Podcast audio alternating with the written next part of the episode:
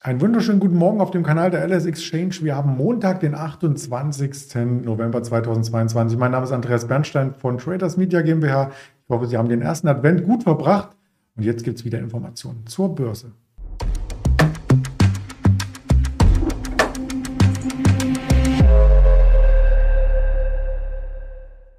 Auch wieder mit einem Interviewgast. Das wird der Marcel heute sein aus Düsseldorf. Bevor wir ihn zuschalten, natürlich noch der Risikohinweis, denn all das, was wir sagen, ist reine Informationsverarbeitung, keine Anlageberatung und auch keine Handelsempfehlung. Dann nehmen wir den Marcel gerne hinzu. Guten Morgen nach Düsseldorf. Morgen, Andreas. Ja, der DAX äh, scheint nun doch mal den Korrekturmodus so ein Stück weit anzuführen. Das haben wir ja schon länger nicht mehr erlebt und das tut wahrscheinlich auch all denjenigen gut, die sagen, ah, der ist doch viel zu stark gestiegen, oder? Ja, die äh, Schnäppchenjäger, die jetzt äh, seit ein paar Tagen oder Wochen mittlerweile schon auf der Lauer liegen und äh, etwas schwächere Kurse vielleicht zum Einstieg nutzen wollen, ähm, denen wird heute ein Stück weit entgegengekommen. Wir sind äh, im Moment im Markt 155 äh, Punkte schwächer bei äh, 14.386. Ähm, das ist noch eine, eine, ein moderater Kursverlust, wenn man jetzt den, den Kursanstieg der letzten Woche ähm, ins Auge fasst. Aber ähm, ja, es ist ein Stück weit Unsicherheit zurückgekommen. Ähm, gerade aus, aus China gibt es ja etwas äh, ähm, ja, strengere Töne. Ähm, da gibt es äh, Proteste aufgrund des äh, Lockdowns, ähm, des Covid-Lockdowns. Und ähm, ja, die asiatischen Börsen waren heute Nacht schwächer und äh, der DAX schließt sich da einfach an. Ja, auch die US Futures kommen ein bisschen zurück, wobei die jetzt noch nicht so eine riesen Aussagekraft haben. Aber die Wall Street, ähm, die freut sich natürlich auch auf dem Handel. Donnerstag war Feiertag, Freitag nur ein halber Handelstag. Die Stimmung bleibt aber trotzdem übergeordnet vom Sentiment gut, oder? Ja, richtig. Also wir sind nach wie vor in einem äh, recht äh, hohen oder attraktiven äh, Kursniveau im, im, DAX, auch im Dow Jones. Ähm, die äh, schlechte Stimmung oder die Panik, äh, die wir noch vor wenigen Monaten hatten, scheint erstmal ähm, nicht mehr Thema zu sein. Und ähm, ja, jetzt äh, klar, der, Hintergrund ähm, der chinesischen Proteste jetzt am Wochenende ähm, bringt natürlich Druck auf den Markt, aber äh, ansonsten könnte man das auch als ganz normale Korrektur nach den starken Kursanstiegen äh, so betrachten.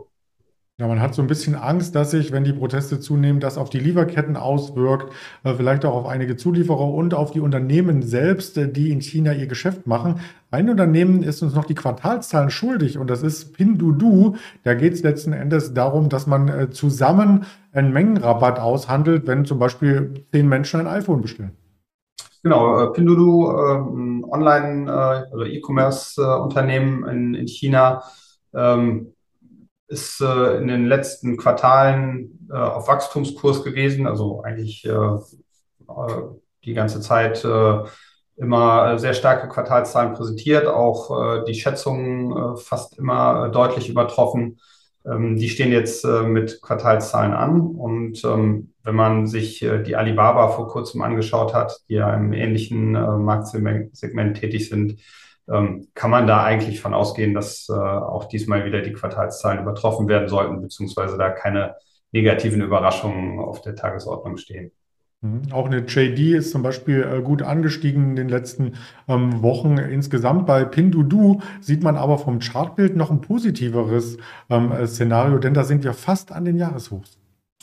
Ja, genau. Also die sind gar nicht so äh, unter Druck geraten wie äh, die meisten anderen chinesischen Unternehmen. Ähm, das zeigt einmal mehr, dass äh, scheinbar die äh, Story bei denen stimmt und ähm, ja, die äh, chinesische Bevölkerung dieses äh, Let's Buy Together Konzept ähm, annimmt und gerade auch jetzt in den verschiedenen Lockdowns in den größeren Städten ähm, sind ja sowieso die E-Commerce-Unternehmen, die dann eben bis vor die Haustür liefern und den, äh, das Shopping von zu Hause ermöglichen, ähm, sowieso gefragt. Das hatten wir ja bei uns in Deutschland auch äh, in der Corona-High Season gesehen. Ähm, also da ist äh, das Geschäft zumindest dann nicht so stark von beeinflusst wie der stationäre Handel. Mhm, ja, vielleicht kommt da jetzt noch einmal etwas an Zahlenwerk nach, nach dem Black Friday. Heute ist auch noch der Cyber Monday, also man darf gespannt sein, wie die Händler äh, darauf ähm, reagieren mit ihren Zahlenwerken. Ein weiterer großer Trend ist natürlich Elektromobilität weiterhin und ein Unternehmen aus Deutschland, die Ibu Tech, die hat hier eine sehr coole Headline transportiert.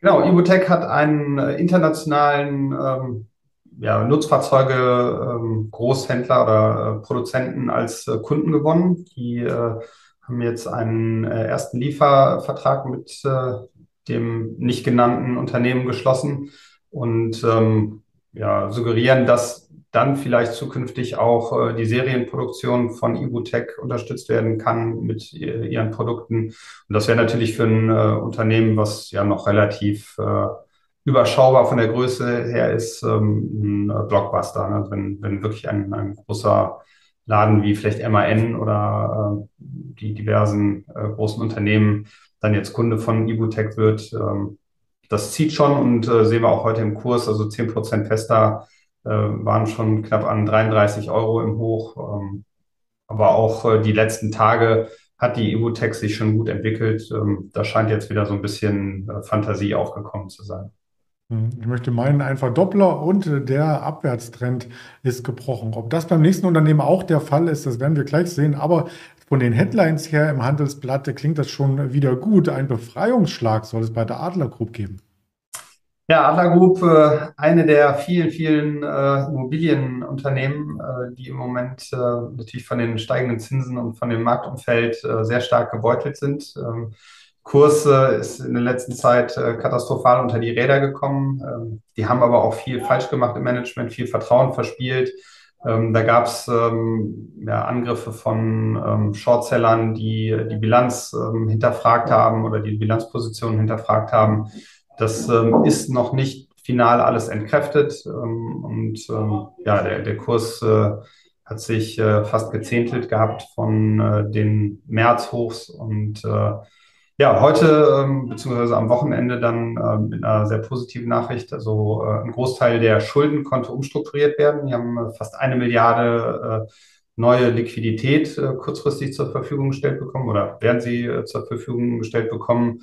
Damit können dann Darlehen, die 2023 und 2024 auslaufen, ähm, refinanziert werden. Das ist ja auch immer ähm, ja, kritisch bei Unternehmen, die unter die Räder kommen, wo ähm, ja dann nicht davon unbedingt auszugehen ist, dass sie eine, eine Refinanzierung zu attraktiven Konditionen am Markt platzieren können.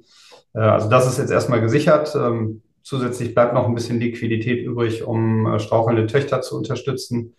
Also äh, erstmal natürlich ein Befreiungsschlag für die Adler Group. Ähm, allerdings sind diese neuen Konditionen verbunden mit höheren Zinssätzen und zurückgezahlt werden muss es so oder so. Ähm, also erstmal würde ich sagen, äh, das Leid ist aufgeschoben. Ähm, vielleicht schaffen sie die Umstrukturierung mit den liquiden Mitteln.